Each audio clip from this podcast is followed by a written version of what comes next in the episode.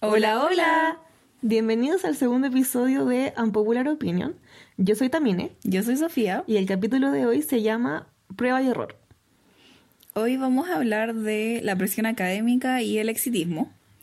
Cuando decimos exitismo nos referimos a la noción que existe eh, respecto a que, no sé hablar, a la noción de... Nunca les pasa que empiezan a decir algo después, la Se construcción gramática está, está todo mal. Claro, se te da la idea ahí. va. Bueno, eh, ya, eh, el exitismo. eh, es la noción de que te tiene que ir bien o tienes que ser exitoso en todo lo que hagas y que si no, no vales la pena como persona.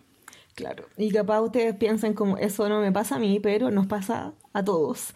Porque estamos en una Sociedad. muy exitista.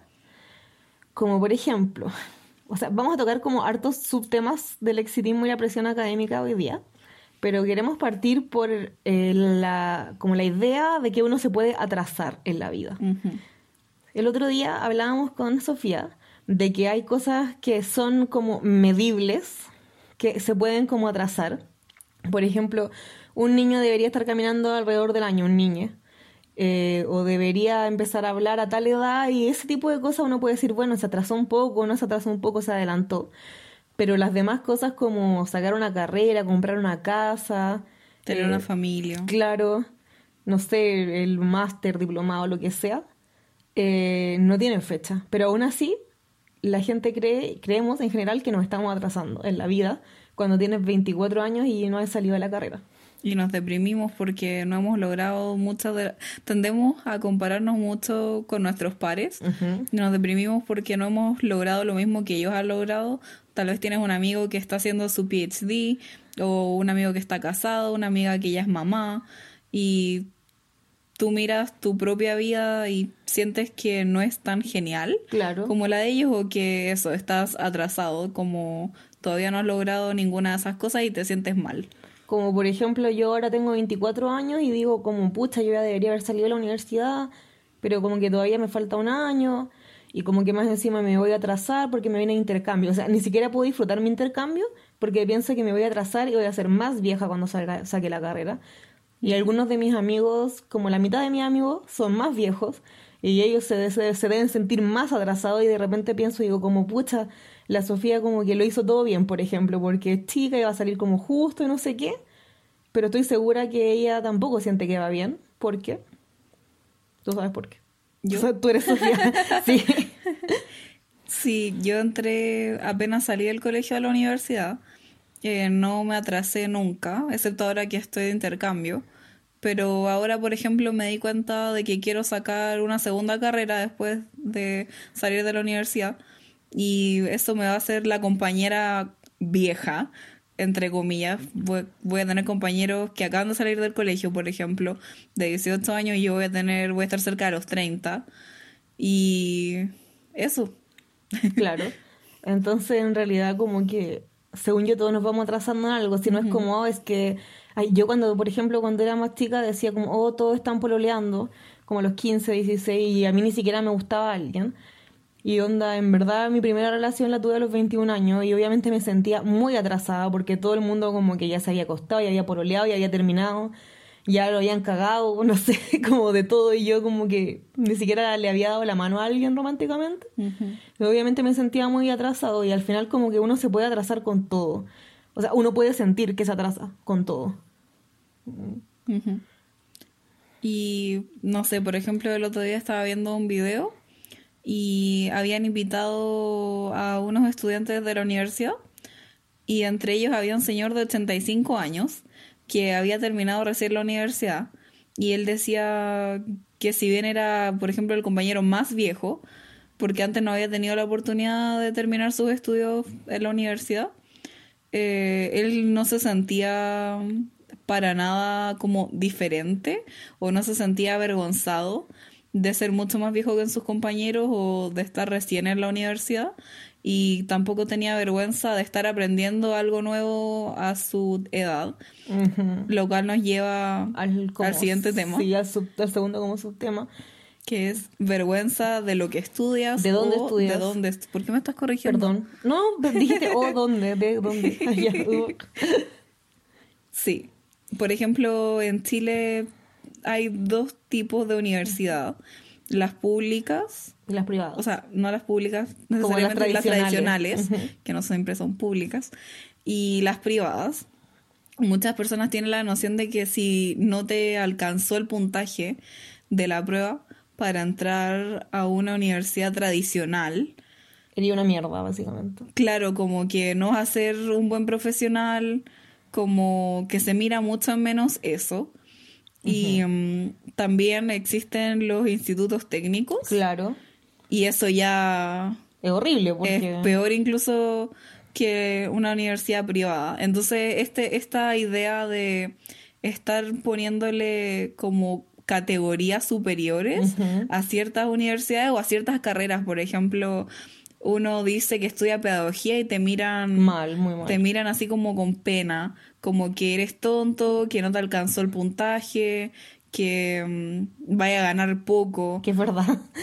Eh, y después, lo de ganar poco, sí. Sí, eso es verdad. Y a eso me después eh, Sí, están las carreras, sí, como las mejores vistas, como Derecho, Medicina, eh, Ingeniería. Ujú. Bueno, Entonces- es como lo típico que algunas familias no dejan a su hijo estudiar otras cosas, como por ejemplo tengo una persona muy cercana, ah, y yo creo que muchos van a saber quién es, pero ella quería estudiar odontología, pero porque tenía muy buenas notas y le gusta, pero sus papás querían que estudiara medicina, entonces esta persona tuvo que fallar algunas preguntas en la prueba para que no le diera el puntaje para medicina y eso es como muy exitista porque a pesar de que odontología es muy buena carrera como en ese sentido, como en este ranking que uno inventa en su cabeza, aún así como que los papás querían más, porque como que si no eres lo mejor, no eres nada. Y por ejemplo, lo que pasa con las personas que son artistas, que muchas veces los papás les dicen que no les van a pagar la carrera. Simplemente si no va, no cursan no, No, cursan como una, una carrera como más prestigiosa. Sí. Y para los papás que no pagan la carrera, como que los van a echar de la casa o cosas así. Como por ejemplo, a mí nunca me pasó eso. Mi- mis papás como que igual me alentaron a estudiar literatura si yo quería y todo. Pero por ejemplo, ahora que estoy aquí y como que la gente me pregunta qué quiero hacer, y digo como, no, como onda voy a publicar un libro porque espero este año publicar como el libro que estoy terminando de escribir. Y me miran como con tanta lástima, como que fuera una niña de cinco años diciendo que, que quiero ser una princesa. Y es como que a uno le da vergüenza decir que es artista porque es como que no tiene futuro. O como, ¿Te más que acá? nada, sí, me pasa acá. Como que... Es que allá como que no lo digo. Acá me sentí como más abierta a decirlo y como que no fui tan bien recibida como lo esperaba. Y mm, a lo que voy es que en este como mundo, en algunos lugares más que otros, yo diría que esto pasa muchísimo más en Chile de lo que pasa acá. Pero como que si no hay un futuro como monetariamente próspero, no hay un futuro. Y eso es como lo que le da elite a las cosas. Por ejemplo, acá ser profesor es muy bien visto y también te pagan muy bien. Pero en Chile, como te pagan mal, es mal visto. Sí, sí, sí. Igual yo siento que el hecho de que te hayáis sentido con la libertad Sí, de decir que querís publicar un libro dice mucho porque eso mismo, decir que en Chile no lo decís simplemente. no, en Chile no me atrevo a decirlo porque, eh, ah, bueno, ahí sí que suena como una fantasía porque en Chile las artes no tienen ningún futuro, en realidad. De hecho, yo conozco otros escritores que han sido publicados en España y sus libros ni siquiera han llegado a Chile y eso que son chilenos. Porque no hay como futuro y de hecho me da mucha pena porque yo sé que hay muchas buenas editoriales nuevas como emergentes, pero que tampoco reciben tanta atención o la gente manda sus manuscritos porque al final como que si no eres de una editorial grande y vas a ganar mucha plata, como ya dije, como que no vale la pena. Eh, también queríamos hablar de el tener que ser excelente en todo. Por ejemplo, nunca es tarde para comenzar a aprender algo. A veces uno tiene un hobby que quisiera explorar y obviamente uno no nació sabiendo o uno no es un máster en todo.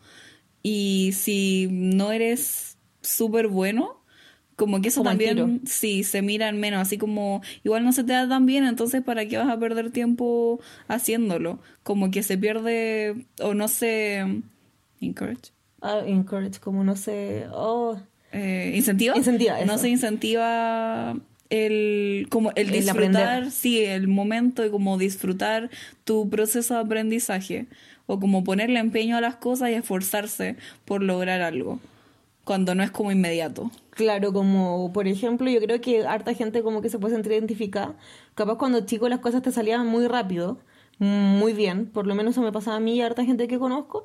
Y ahora cuando uno es más grande como que le cuesta más agarrar como, claro, el hilo, entonces si uno no lo tiene a la primera se frustra. Y como que también está un poco lo de la plata que decía antes, ya suena como súper como anticapitalista y no sé qué, que es verdad. Pero es como si tu talento básicamente no se puede como monetizar, como que no es como tan bueno para que sea consumido por otras personas, como que no se, no se respeta. Por ejemplo, si uno dibuja, pero no dibujas también como para vivir del dibujo, entonces ¿para qué dibujáis? O ¿para qué bordáis? O cualquier cosa. ¿Para qué estáis haciendo velas si no las vais a poder vender porque no son tan lindas? O cualquier cosa. Si no te lleva a nada. Claro. O es como lo mismo, como quiero hacer videos en YouTube, pero en realidad, ah, pero ¿para qué si nadie va a ver tus videos? Si no eres famoso, nadie te conoce. Claro. O como eso, no vaya a poder ser youtuber porque la gente no te va, no te van a pagar por hacer eso, ¿y por qué lo vaya a hacer entonces? Claro, como para qué vamos a hacer un podcast como este si lo van a escuchar así ya 10 Mi mamá. personas. Claro, mi mami lo escucha, me saludos mami, estoy en la tele. Y, y como que, por ejemplo, a mí me encanta bordar, pero mis bordados son feos, pero me, me gusta, me relaja. Y mucho tiempo me sentí como súper culpable, así como "Oh, estoy comprando hilo y cosas para algo en lo que no soy buena. Y después pienso, nunca voy a ser buena si no lo hago. Pero como que, bueno, de hecho de eso estábamos hablando como de prueba y error, por eso el nombre como del, del capítulo de hoy día. Pero como que en nuestra sociedad no se permite equivocarse. Como que de verdad todo te tiene que salir bien en la primera, ya sea como un hobby o la carrera, como es súper mal visto cambiarse de carrera. Y acá en Alemania la gente habla muy libremente de cambiarse de carrera, ¿cierto? Es como, no, hice como dos semestres, pero no, como hice dos años, no. O echarse un ramo. Claro. O la gente, por ejemplo, no toma más carga académica de la que puede de la que puede tener, por ejemplo. No se sienten tan presionados, bueno, depende de la persona claramente, pero hay un, un como un sentimiento general de que ¿por qué vas a tener que pasarlo mal si a lo mejor con menos ramos como que te lo puedes más y no sé qué? Y no tienes que estar como todo el rato a tu máxima capacidad para que sea valorable. Y lo que, eso, como lo de la carga académica, que estamos tan ocupados con la universidad que nos desvivimos por estudiar. Al final, toda nuestra vida se gira en torno a los estudios y esto ha sido como súper criticado porque nosotros creo que somos una generación que habla abiertamente en contra como De la explotación. Claro, Claro. como de la carga académica que es mucha y que eso conlleva o empeora eh, las enfermedades mentales. Sí, lo, lo digo yo aquí. Y eso, como que los adultos nos critican mucho por eso, porque ellos tenían que trabajar y estudiar al mismo tiempo y como que lo pasaron horrible y ahora eso todo dio frutos y valió la pena y estamos puro llorando, porque después vamos a estar bien si lo pasamos muy mal ahora. Claro. O sea, dos cosas. Una, nosotros también somos adultos, pero yo creo que a ustedes también les pasa. Los maus. Claro, como los, los adultos de verdad y nosotros. Y lo otro como...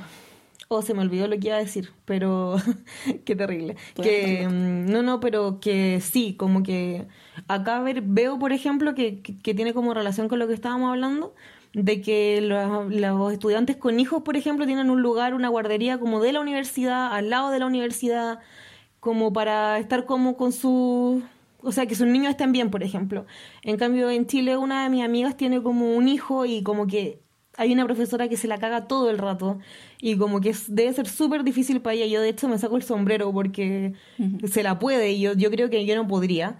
Pero el, el, como que Chile está hecho como para que, para que sufras. Como que si no sufres, lo que haces no tiene valor. En cambio aquí te dan como todas las posibilidades, como las facilidades para que puedas estudiar tranquilo. Y nadie espera que estés sufriendo, llorando o, o con ataques de pánico todo el día. Y uno no- no- nadie diría que los profesionales de Chile son mejores que los de Alemania, por ejemplo, porque sufrieron más. No, y partiendo también porque no, te- no tienen asistencia. Entonces la gente no siente esa culpa de faltar a clases o de que te vaya a echar el ramo porque no tenéis asistencia.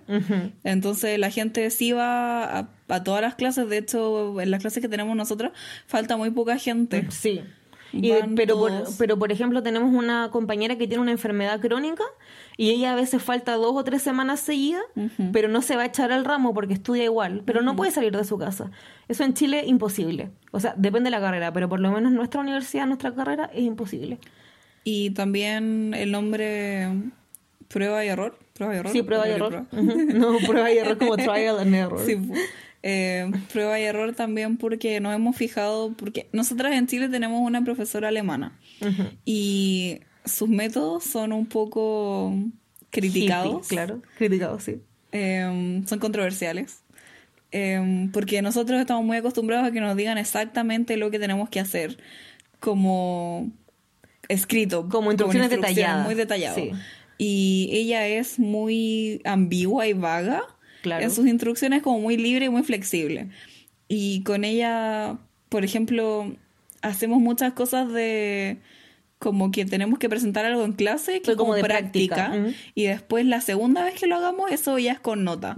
Entonces esa primera oportunidad nos da el tiempo de prepararnos de presentarlo y de ella de darnos feedback. Y que los compañeros también nos den feedback. Sí, tanto de ella como de los compañeros. Entonces, para que la próxima vez lo tengamos que hacer, eh, hayamos corregido o modificado ciertas cosas.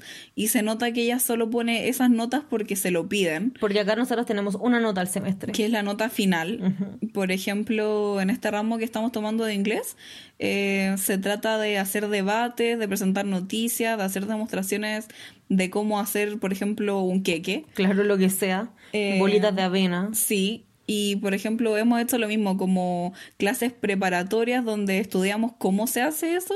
Después una clase final donde lo hacemos y la profesora nos da feedback. Y después en el examen, que es al final del semestre. Uno puede elegir lo que quiera de todo lo que hemos aprendido. Entonces, por eso es prueba y error, porque se, se nota que el enfoque está en el progreso y en las muchas oportunidades que a uno se le presentan. Como para aprender. Como sobre eso quería decir dos cosas. Como una, eh, a mí me parece sorprendente que por esta universidad es la mejor de Alemania, una de las mejores de Alemania, entonces claramente es muy exigente, pero me sorprende mucho que uno pueda elegir lo que uno quiere hacer para el examen en lo que a ti se te hace más fácil y puedes prepararlo tranquila. En cambio, en Chile... Yo, yo.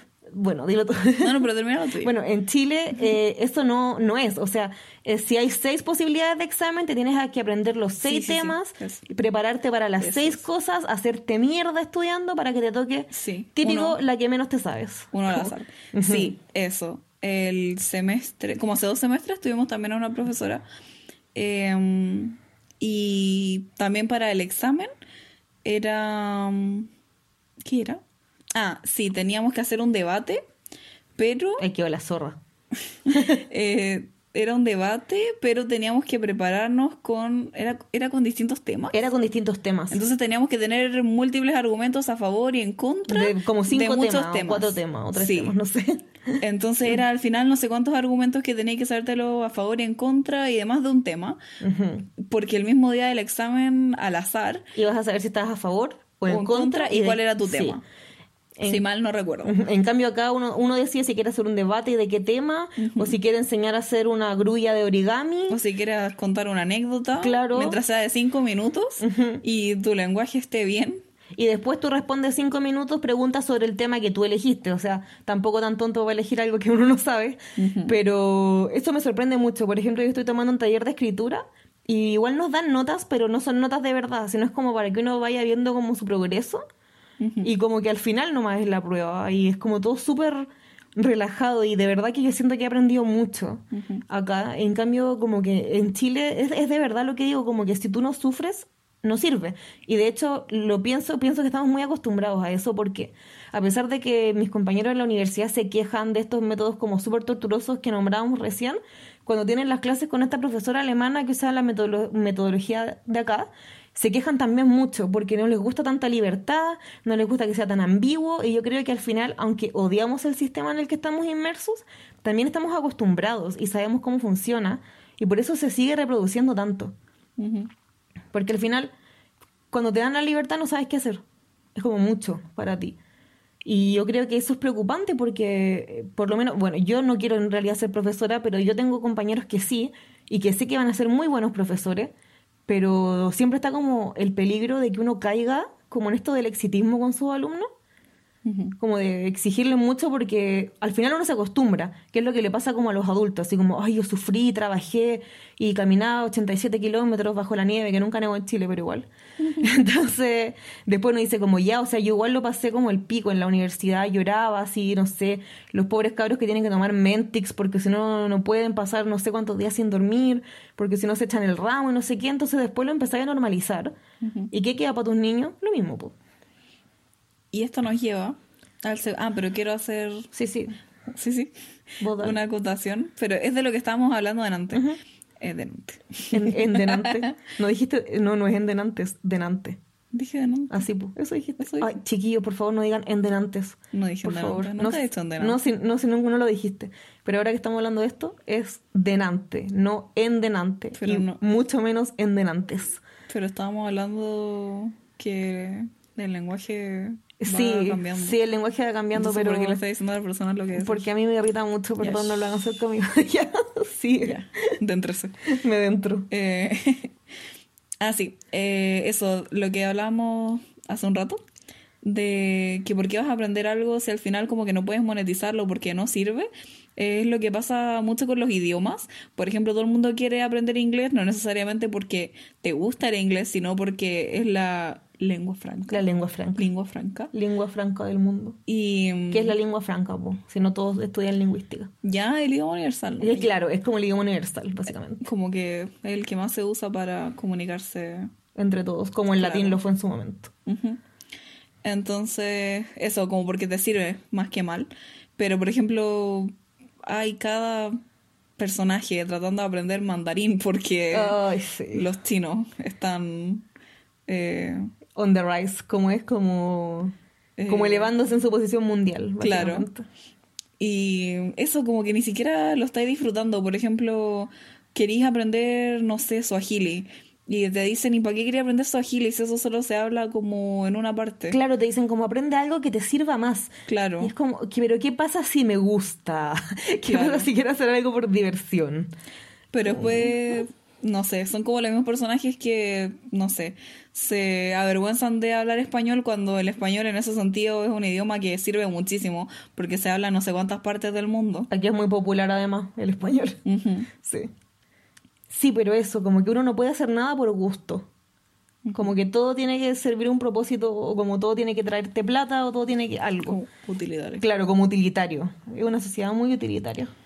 Bueno, y, ah, lo, que, lo de la carga académica y el estrés y el sufrir nos lleva al siguiente punto, que es cuando sentimos culpa por estar descansando. Oh, sí.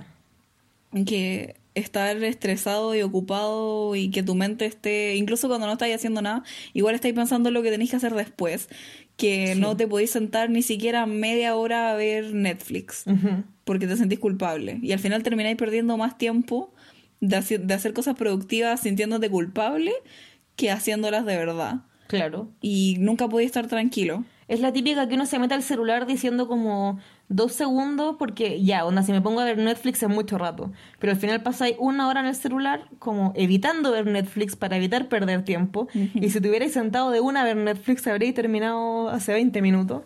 Tranquilo. Claro, tranquilo, pero es, es, como encuentro muy cuático que de repente uno viene de la U y tiene que llegar y con cueva te podéis tomar así como un vaso de jugo y después tenéis que seguir estudiando y seguir estudiando y en algunos casos tenéis un hijo, en algunos casos tenéis que trabajar o tenéis que limpiar la casa o y, enfermo. o estáis enfermo o cualquier cosa y tú, uno se sienta así en el baño. Al final uno tiene que revisar el celular en el baño porque está ocupado todo el rato. Y es como, ya, onda, si estoy cagando está bien que use el celular porque igual no puedo estar haciendo otra cosa. Es como... Ya, pero tip, el otro día leí que no tienen que estar sentados tanto rato en el baño porque eh, la presión hace que salgan hemorroides. Ven, ya chiquillos, no estén. o, no se pongan a ver el celular tanto rato. O pónganse medias de compresión para ir al baño y ver el celular. ¿No hay que ver eso? Como las del avión. Los hemorroides no salen en las piernas. Oh, qué oh, ya. Son las varices. Oh, perdón, eso, pensé que estábamos hablando de las varices. Ya, perdón, estoy muy ida. Gracias. Pensé que eran varios y ya. Eh, sigamos. Bueno, el punto es que como que nos sentimos muy des- como culpables por descansar. De hecho, hoy día nos fuimos a sentar a un parque precioso que hay por acá y yo decía como qué tranquilidad poder estar como solo sentada viendo el agua o a los patitos, que todo esto había un pato muy raro. Eh, solo como que solo puedo estar ahí y no tener que sentir como que estoy perdiendo tiempo de hacer otra cosa. Eso yo no lo podía sentir allá porque en realidad la carga es mucha y no, no, no puedo nomás. po. Sí, como nosotras vivimos la playa, ¿ustedes creen que vamos a la playa? Nunca vamos a la playa. No. La vemos de la micro. Claro, la veo en la micro en la mañana y como que nica puedo ir. Como... Y después, incluso si tengo ganas de ir, estoy tan cansada que mis momentos en los que no tengo que estar estudiando los aprovecho durmiendo O o, tirada. tirada en el sofá. Claro. No, sí. Entonces, Al final uno no puede hacer como nada de lo que le gusta, nunca.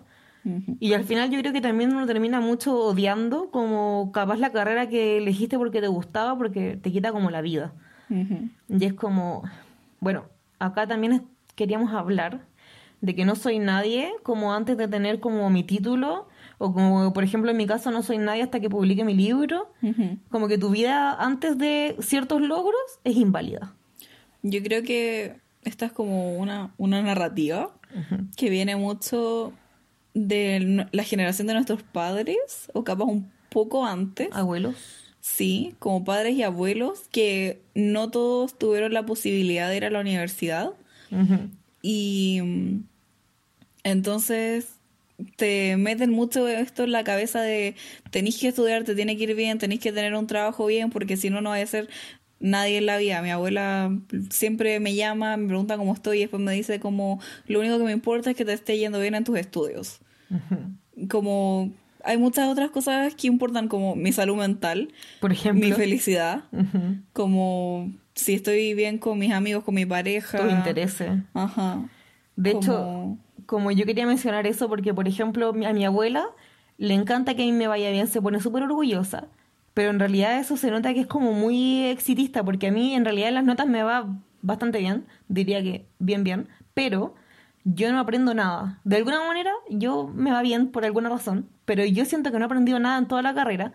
¿Pero ustedes creen que eso le importa a mi abuela o a mis tías? No, lo que importa es que me va bien.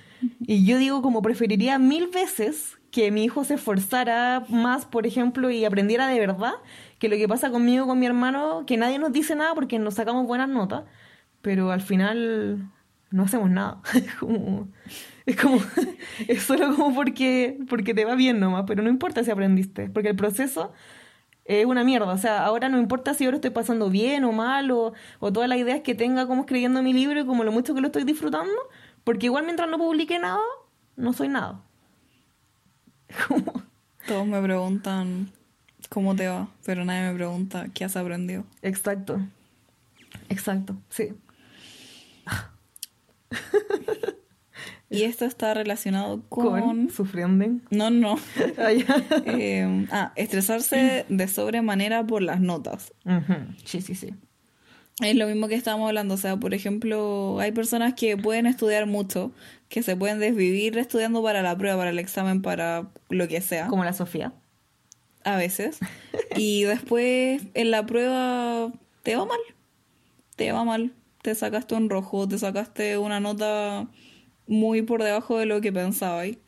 Y entiendo que uno se frustra porque al final, o no sé si les pasará, pero a mí lo que me pasa es que no es tanto que me haya ido mal, sino que mm, la cantidad de esfuerzo que puse no es proporcional con el resultado. Porque si me hubiera sentado a ver Netflix como toda la tarde y hubiera estudiado tal vez media hora o no hubiera estudiado, sería totalmente proporcional con mi resultado. Pero me, me desviví por horas o por días eh, enfocándome para prepararme Para la prueba. Ujú. Y al final no sirvió de nada. Y como que justo hablaba como con la Sofía de eso, porque yo decía como, es que sí sirve de algo, porque sí aprendiste, pero eso no le sirve como al sistema en el que estamos insertos. Porque yo doy fe de que la Sofía aprende 100% lo que estudia. Y a veces le pasa esto de que le va mal, y a mí me va bien, y no tengo idea qué estucha hice. En cambio, la Sofía como que dice como no sirve de nada, porque estamos acostumbrados a que si no tienes una buena nota, no sirve de nada. Y te da lo mismo si aprendiste a tu experiencia cualquier cosa, porque no tenía el 6 o el 5, no sé. Además, aparte de eso, como que obviamente uno se debería contentar como con que aprendió, pero también en la universidad y incluso en el colegio hay tantos ramos que solo están ahí por estar, por llenar espacio, para justificar el costo del semestre. Sí. Entonces, a mí, ¿qué me importa si aprendí esto para este ramo que no me interesa en absoluto, si al final me lo voy a echar o me va a bajar todo el promedio? Claro.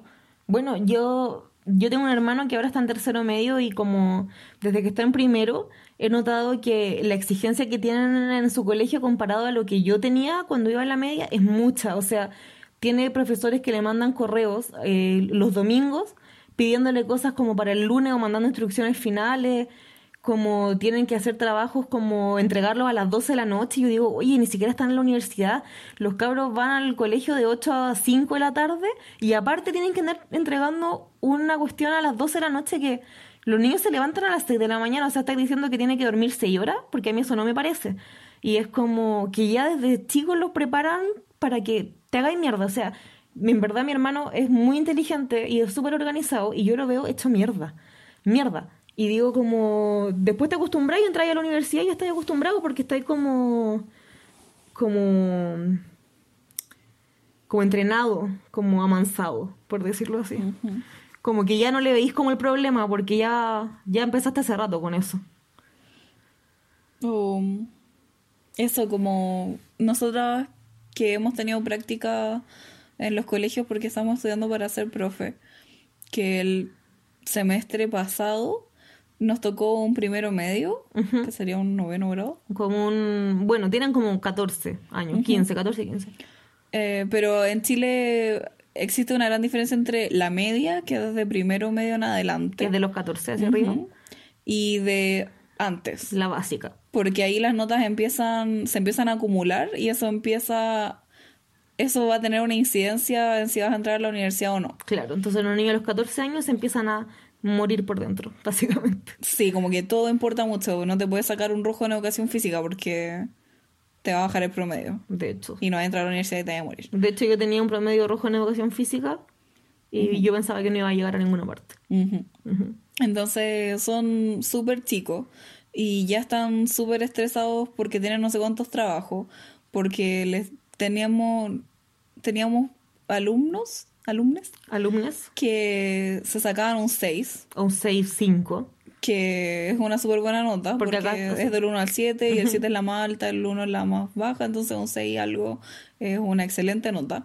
Y estaban tristes porque no era un 7 porque les iba a bajar el promedio y no les iba a alcanzar para entrar a ingeniería civil. Claro. Había niñitos que me decían, no, es que profe, es que estoy triste porque me fue mal. Y era como, no, es que me saqué un 6-6. Y era como, cabro, es muy buena nota. Y los niños así como, no, o sea, si no es un 7 o un 6-9, no. Porque si no, no van a tener futuro y se van a morir y van a vivir debajo de un puente y nunca van a tener pareja. Y después cuando se jubilen no van a poder presionarse, no sé. Es como toda una cadena que como que todo el peso del mundo está sobre tus hombros a los 14 años. Es mucho. Entonces eso, no puede ser que en vez de estar viviendo y estudiar, estemos viviendo para estudiar. Claro, o para trabajar cuando eres más viejo. Como que solo querís como que te promuevan en el trabajo, cosas así, y vives para trabajar, vives para estudiar, y no, nunca vives por ti o para ti.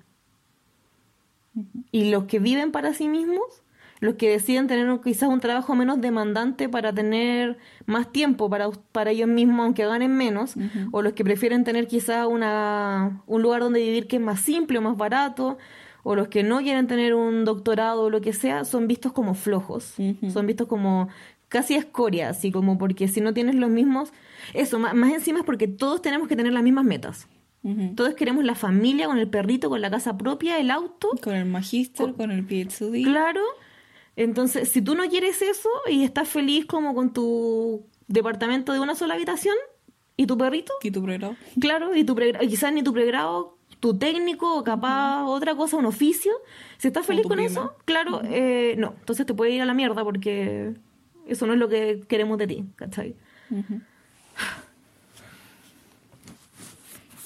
A ver, ¿qué más tenemos en el. Recomendaciones. En el. No, a ver. Recomendaciones. Sí. Ah, sí, sí, sí.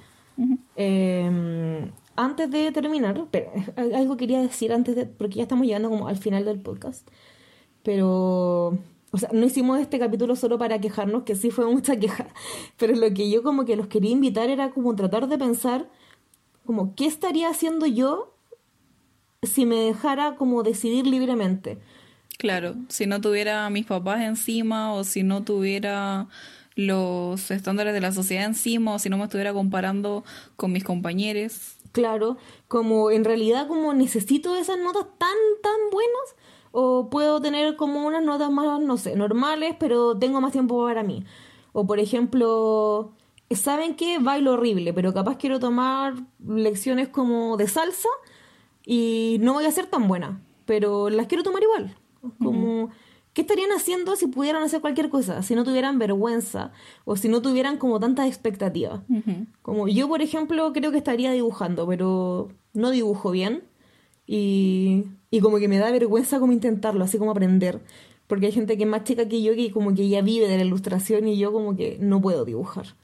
O como, no sé, me da esta vergüenza aprender alemán porque siento que no puedo. Y llevo como cinco meses aquí, cuatro meses, no sé, y no he aprendido nada, solo por vergüenza. Como, porque siento que no voy a ser nunca buena hablando alemán, entonces como que para qué lo intento. Y eso es como a lo que quiero como invitarlos, así como, ¿qué tratarían de hacer ustedes si no tuvieran como ese miedo, esa vergüenza, o como esas cadenas que uno tiene, como que, que te atan como hacer cosas? Y bueno, mi recomendación de eh, hoy día es un libro que en realidad no sé si lo puedo recomendar porque recién lo estoy como empezando, pero eh, se llama I'm Pregnant, que es como sobre una niña que decide abortar. Y esta niña es como la niña perfecta y como que nada le sale mal y es como que es mejor a todos los demás del mundo. Y habla como mucho de esa exigencia y de cómo eso como que tiene un rol en este como problema como del aborto. A todo esto es, pro, pro choice, como pro aborto, para que no tengan miedo y no lo lean, no es como un libro pro vida. Y salió este año, es I'm Pregnant de Jenny Hendrix, y está en español creo que con el mismo nombre, como Un Pregnant. Eh, yo en realidad no tenía ninguna recomendación hasta que pensé en esta película que viene el verano, que se llama Gifted. Sale Chris Evans, que es Capitán América. Y básicamente se llama. Se llama. Se llama, se trata, se de... trata de, eh, una niña que es muy. Talentosa, gifted. Sí, ¿cómo, cómo se traduce eso? Talen- Talentosa, po. ¿Sí? Sí, talentosa. Bueno. Ah, es como una niña prodigio. Eso. Es como una niña prodigio en matemática porque su mamá era muy seca en matemáticas y pero ella vive una vida normal, va a un colegio regular, pero su abuela quiere quiere más para ella como quiso para su mamá y ella está a cargo del hermano de su mamá, o sea, su tío, que es una persona, Chris Evans, Chris que es como una persona muy relajada y solo quiere que ella viva una niñez como se debe, sin las presiones de la adultez ni de estar descubriendo el teorema nuevo que va a romper el mundo. Entonces, eh, ahí también se ve como si... Ya, bueno, esto. Como que ahí también se ve como si en realidad, como que le estamos pidiendo como a nuestros niños. Como claro, no todos los niños son niños prodigios. Pero, por ejemplo, esto que les decíamos, ¿qué le estamos pidiendo a un niño como de 14, 13 años? Le estamos pidiendo como que se lleve todas las responsabilidades encima como de su vida, básicamente. Sí. O le estamos pidiendo que capaz pueda disfrutar, porque más encima los años de adolescentes son difíciles Sí. para todos. Entonces, más encima ponerle una presión gigante, como que ¿es bueno eso para nuestros niños? ¿Y qué mensaje le estamos transmitiendo? Como que su felicidad, su salud mental, el tener amigos, el descubrir el mundo, el descubrirte a ti mismo, siempre tiene que quedar en segundo plano en relación a tus estudios, Sí, sí, sí, sí. a tus logros académicos. Me encanta que dije nuestros niños como una vieja facha, así como no te metas con nuestros niños. Pero no, no me refería a eso, me refería Alguien como... los niños. Claro, como alguien quiere pensar en los niños. Pero sí, o sea, al final, ¿qué le estamos...? Porque al final eso es lo que le estamos diciendo a los niños desde chicos. Como todo, como tu mundo interno, como tus gustos, tus alegrías, tus penas, todo eso va en segundo lugar. Y hay tiempo para después. Claro. Después de que salgas de la universidad vas a tener tiempo a hacer eso, que es mentira, Es porque mentira. después uno se pone a trabajar y después te morís jubilado. Sí, chiquillos, les digo con todo mi corazón que se preocupen como de sus cosas, como de, sí, de relajarse, de pasarlo bien o como, no sé, yo de repente disfruto mucho estar tirada en la cama de noche escuchando música y no estoy haciendo nada más, ni siquiera estoy en redes sociales. Y antes yo decía, oh, qué manera de perder el tiempo. Y sabéis que no, es un tiempo como ultra ganado porque es lo que yo quiero hacer. Como traten de regalonearse más, como no todo tiene que ser bacano, tengo que ser Ni el mejor, perfecto. ni claro, ni perfecto, ni eh, como dense como la- el permiso de cometer errores nomás si somos personas. Y al final estamos aquí para aprender y como para pasarlo bien también, pues sí. Ya, que me pongo intensa, pero sí. Ya. Ya, y el dato, bueno, antes de terminar y de despedirnos, ¿Y el dato de los animales? el dato de ani- animalístico de hoy es Las vacas tienen mejores amigos. las vacas tienen mejores amigas, así es. Y eh, andan juntitas para todas partes y cuando una no está se echan mucho de menos. Mm. Así que saludos especiales a mi mejor amiga. Mi, mejor, mi mejor amiga vaca. La vaca, la, vaca, la michita vaca. Eso, eh, nos, nos vemos la próxima semana eh, con especial de Navidad, no mentira, no creo que hablemos de nada navideño, pero eh, no los voy a ver hasta, El viernes. hasta el otro viernes, que es después de Navidad. Así que feliz Navidad. Y, Próspero año y nuevo. próspero año nuevo, No, no, y no, no, todavía no. Y bueno, peleen con sus tías en las cenas de Navidad y todo, porque para eso es la familia. En alemán, en alemán. Eh, en alemán, ¿cómo se dice en alemán? Feliz Navidad. Fue Weihnachten. Eso que, eso que dijo. Despidámonos en alemán. Ya. Ah, Un, tschüss. dos, tres. Chus. Oye, me dejó sola la madre. Oh, Sofía, qué humillante. Ya, me voy a ir yo sola. Nos vemos. Feliz Navidad. Pásenlo muy bien.